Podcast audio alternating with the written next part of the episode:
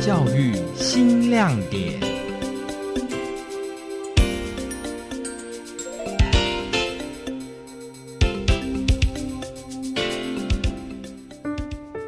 我觉得大学生活就是要跟别人不一样，你要活出自己的一个人生。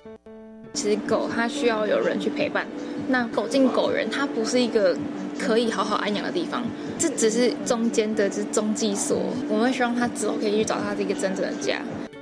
只有当你开始意识到你想要去做什么事情，或者是你注意到你关心的动物有什么样的状况发生之后，你才能够真正做出一些行动。鼓励青年以壮游体验的方式深入台湾各地与人交流。教育部青年发展署推出青年壮游台湾寻找感动地图实践计划，鼓励东华大学来自不同科系但都关心狗狗的学生们组成有毛式团队，访谈五个个体户狗员，了解收容者的心情，发掘个体户狗员的困境，并且探讨流浪狗的问题，获得一百一十年度感动地图计划铜奖。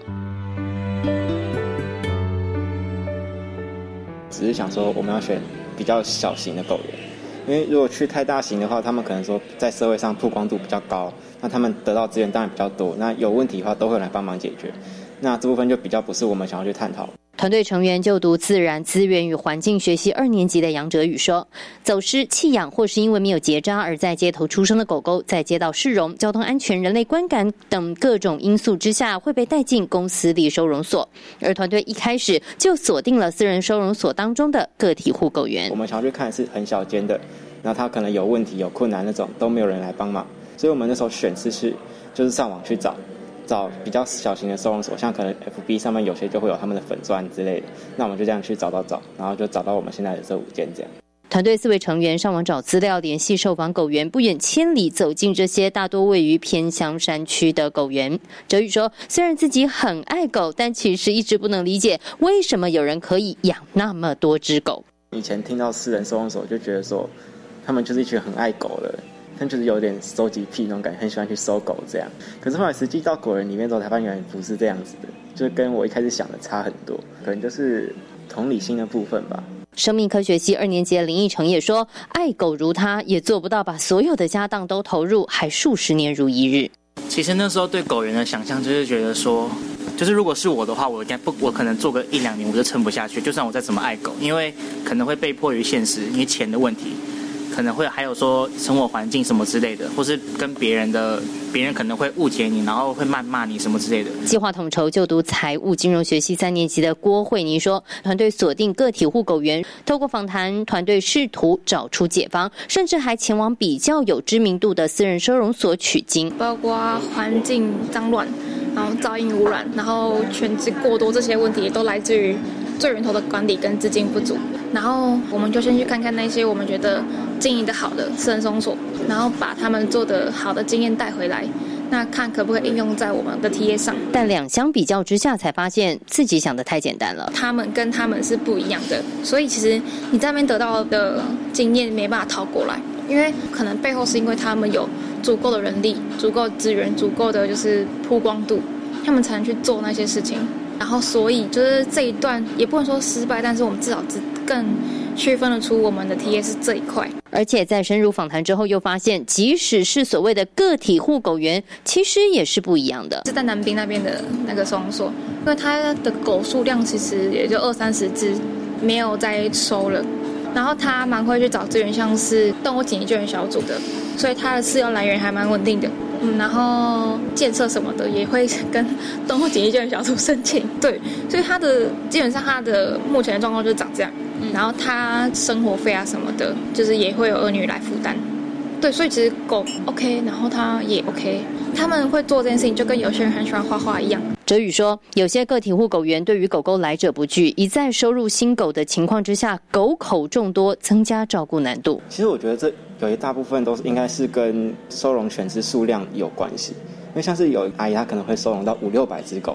他从早上凌晨五点多就要开始工作，也就工作到晚上八点多，他才可以去休息。然后他家里面还有生病的狗、瘫痪的那些。那如果说有一只狗生病要去看医生的话，他就要骑三十分钟的车程把狗狗载到市区再载回来。如果有发生什么意外，他就完全没办法再继续做下去。这样，惠妮说，理性上大家都知道，只要停止收狗，减少狗口，个体户的困境就可以解决大半。但很多时候，要不要收狗，已经不再是狗园可以决定的事。你的狗肉达到一个一定程度了，你其实没有办法靠紧急动物救援小组，因为你到一个程度之后，狼博它都要那一滴火力米加加，然后他们就要向外募款嘛。可是他们曾经遇过啊，就是哎这边有狗受伤了，那可以拜托你们收吗？那如果说不行，因为我们的狗真的太多了，你可能就会被人家质疑说啊，不是都有在捐款吗？为什么不行收？那你们捐款的钱到底去干嘛了？外界对他们有太多误解，是觉得狗只要可以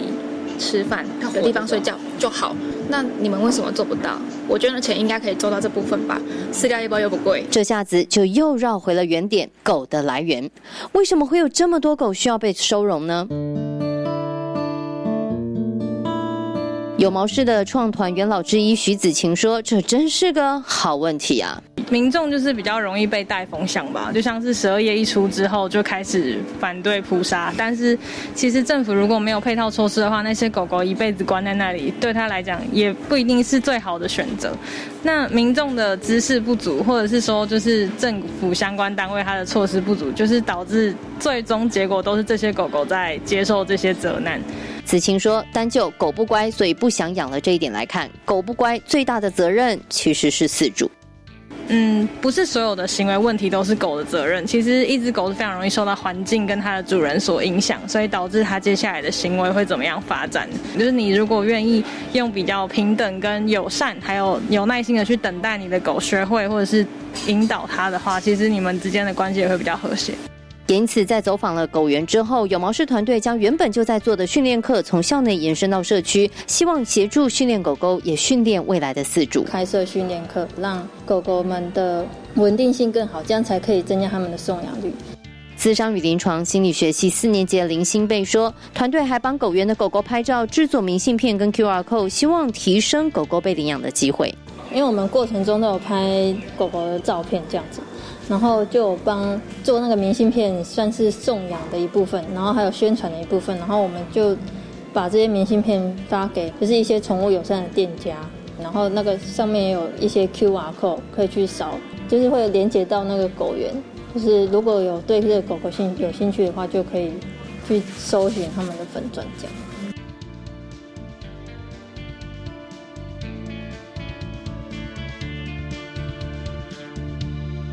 流浪动物这个议题其实很多人在做，那政府其实也投很多很多很多钱，对，但到目前都卡在这边。我们现在也卡在差不多的地方了，因为就是你做到这边之后会发现，就是这还是回归到源头的教育跟法治的问题。国慧你说：“流浪狗是一个很大很广的问题，对团队而言，做到这里似乎也跟每一个关注流浪狗议题的人一样卡住了。但是团队并没有停下，大家还在试图找出其他可以关注的可能。越做到后面之后，发现其实很多问题它需要靠源头的教育跟法治那边来解决。然后你如果都做到教育了，然后做到法治了，那是为什么不要把眼光，然后就是对象，就是再放远一点，放到所有的动物？”可能之后会就是朝向就是针对有毛的，就是宠物，就是陪伴动物这些狗啊、猫啊之类的。慧妮说：“只要对一件事够认真、够投入，就一定可以找到继续做下去的动力。”你会做一件事情之后，你会再观察到更多的问题。然后你如果真的认真做的话，其实你会在这个议题里面找到一个新的切入点，然后继续更深的去钻进这个议题里面。